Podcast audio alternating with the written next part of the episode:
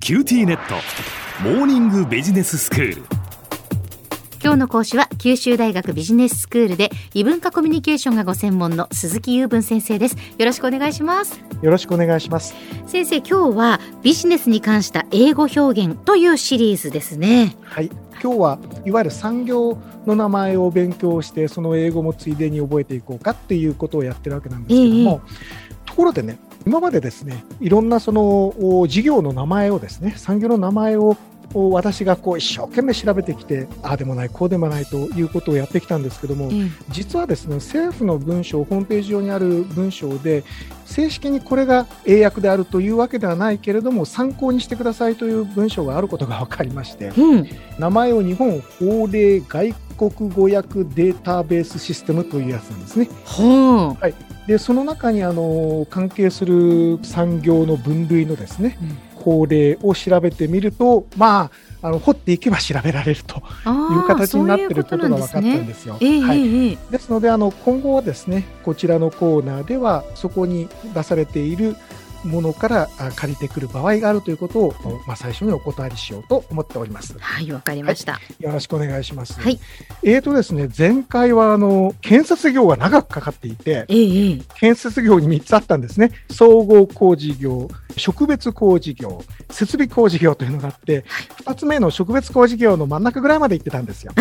でその続きです。はいで前回はガラス工事までやったんですね。ええで今回はその残りなんですけども、どんなあの細かい工事の名前があるか、まず最初にご紹介しておきますと、金属製建具工事、窓とかドアとかのはめ込みをするやつです。ああそういうことなんですね、金属製建具工事、なるほど、そうですねえーそして屋根工事、うん防水工事、はいそれからうん発理解体工事というのがあるんですけど、発理ってわかりますかいやわからないですいや僕もですねやっぱりこういう正式な名称っていうのは業界用語だなと思ったわけなんですけども、こう削ることを言うようですねでですから例えば解体現場などで分厚いペンキをこう落としていくとか木の枠を削ぎ落としていくとかそういうことを多分指してるんだと思います。うんうん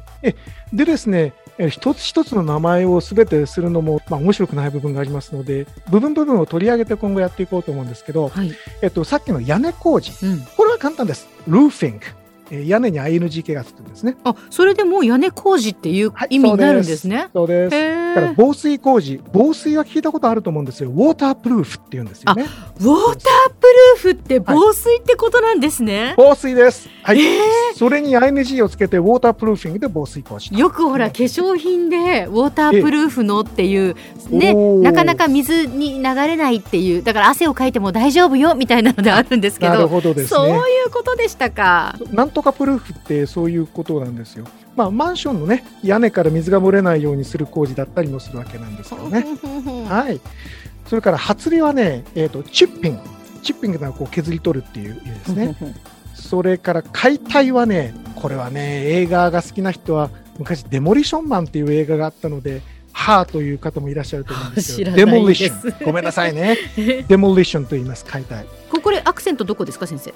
デモリションだと思いまですもが。リションはい。はい。えっ、と、じゃあ今度は3番目、設備工事業という仲間で、えーうん建設業の最後にあたります。で、この中に5種類あるんですよ。うんうんちょっと述べますね。1つ、電気工事業。うん2番目、電気通信信号装置工事業う。ん3番目、これは観光事業と読むんでしょうね。あの、管という字を書くんですよ。ほうタイピングのことですね。あの、うんいわゆるその、えー配管工事、はい工はいのことですな。それから4番目として、機械器具設置工事業。うんそして最後に、その他の設備工事業。まあ、あの、分類ですから、その他っていうのがあるわけええなんですね。で、えっ、と、戻りまして、電気工事業は、まあ、読んで字のごとくで、エレクトリックワーク。はいはいですが、その中には含まれているものは、まあ、いわゆる電気配線工事のようなものからですね、うんあの海底ケーブルとか送電線作るとか、まあ、その大きいのも小さいのも全部入ってるみたいです。ほうほうほところで、海底ケーブルって、わかりますかうね、えーわからないですうん海底ケーブルこれはね、聞いたら、ああ、そうかと思います。サブマリンケーブル。あつまり海の下のケーブルという。潜水艦のことをサブマリンって言いますけどそうそうそうそうそれと同じですまあ要は潜ってる状態ってことなんですねそうそうそうそう。サブマリンケーブルですね。サブマリン警報で海底ケーブルなんですか面白い海底ケーブルでございます。えー、2番目のさっきのあの電気通信信号装置工事業、まあ、これはもう、あの信号道路の信号だから分かりますよね。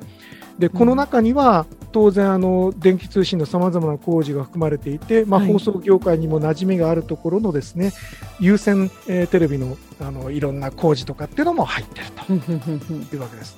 ところで有線テレビ放送って英語で何て言いますかね。これがケーブルテレビなんですよね。そうですね、その通りです。はええい、ケーブル TV ブロードキャスティングはとい。言います。えーテレビの放送をブロードキャスティングと、まあ、よく言いますえよえね。はい。えーと3番目、さっきの観光事業ですね、うん管、えーパイピング、はい。えーこれに含まれるものはいろんなのがありまして、冷暖房設備工事業とかね、うん給排水衛生設備工事業とかね、まあ、いろんなのがありまして、えーと排水工事であったりとか、冷暖房装置の配管とかそういうのも全部入ってるということのようですな。うん4番目、機械器具設置工技業。これは一体何かなと思ったんですがう、んエレベーターとかね、エスカレーターとかっていうような、ああいうそのお大きなものの設置も含まれているようだしう、んおそらくあの発電装置だとか、ものすごいその一部屋の中にどんと詰まっているようなものは、多分ここに全部含まれると思います。うんところでね、ちょっとうんちくですが、エレベーターとエスカレーターね、英語ではアクセントの位置最初にありますので気をつけましょう。エレベーター、エスカレーターと、そうですか。エレベーター、エスカレーター。はい、よろしくどうぞこれはアクセントの位置間違っていました。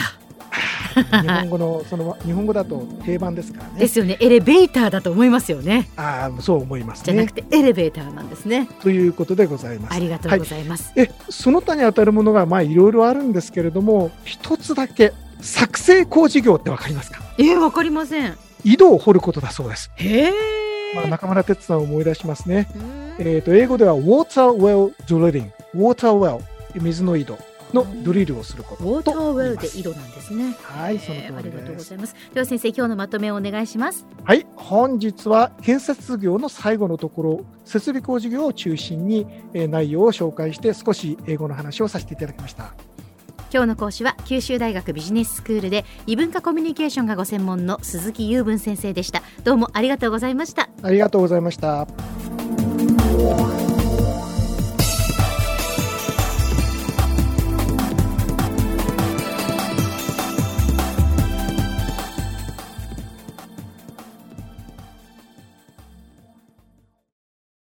キューティーネットビビックにしてから毎日必ず実家の父と母からビデオ電話がかかってくる元気